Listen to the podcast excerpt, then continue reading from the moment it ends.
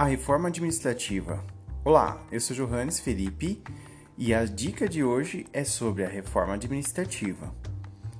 Vamos continuar o nosso diálogo. E como ficam os cargos comissionados, os aumentos e a estabilidade na reforma administrativa?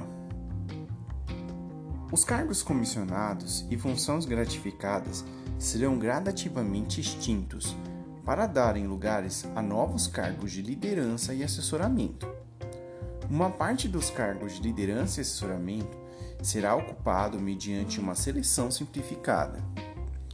Os cargos estratégicos de níveis mais altos da administração, como o de secretários, bem como os de assessoramento, serão de livre nomeação e exoneração.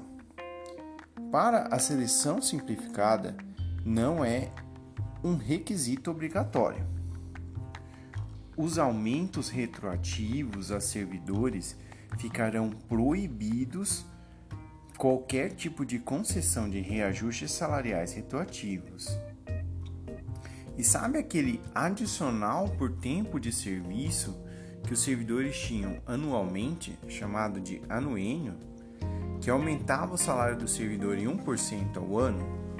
O governo federal pretende acabar com isso. Ou seja, não será mais permitido esses aumentos anuais em todas as esferas. No caso dos concursos, segundo o governo, continuarão sendo a principal forma de entrada no serviço público. Haverá também esse novo modelo de seleção simplificada para os chamados cargos de liderança e assessoramento. Quanto à estabilidade, para os atuais servidores nada modifica.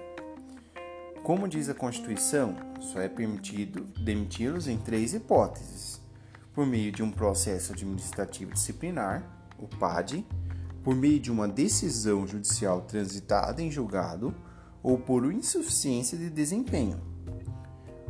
Essa parte ainda não foi regulamentada. A partir da PEC haverá duas situações distintas. A primeira delas é para ocupantes de carreira de Estado, que poderão ser demitidos por processo administrativo disciplinar, o PAD, por decisão judicial transitada em julgada ou por decisão colegiada e por insuficiência de desempenho, que vai ser fixado e regulamentado nessa reforma. E para os demais, os que têm vínculo por tempo indeterminado, haverá a possibilidade de demissão em outras hipóteses que será previstas em lei, ainda ser aprovada pelo Congresso.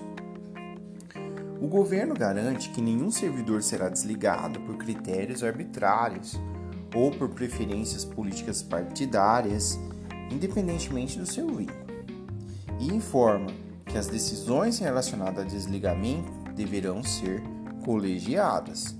Isso é, que não sejam tomadas somente por uma decisão lateral de uma só pessoa.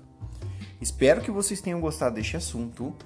Continue com a gente na semana para saber as dicas sobre a PEC da reforma administrativa. Valeu, tchau e até a próxima.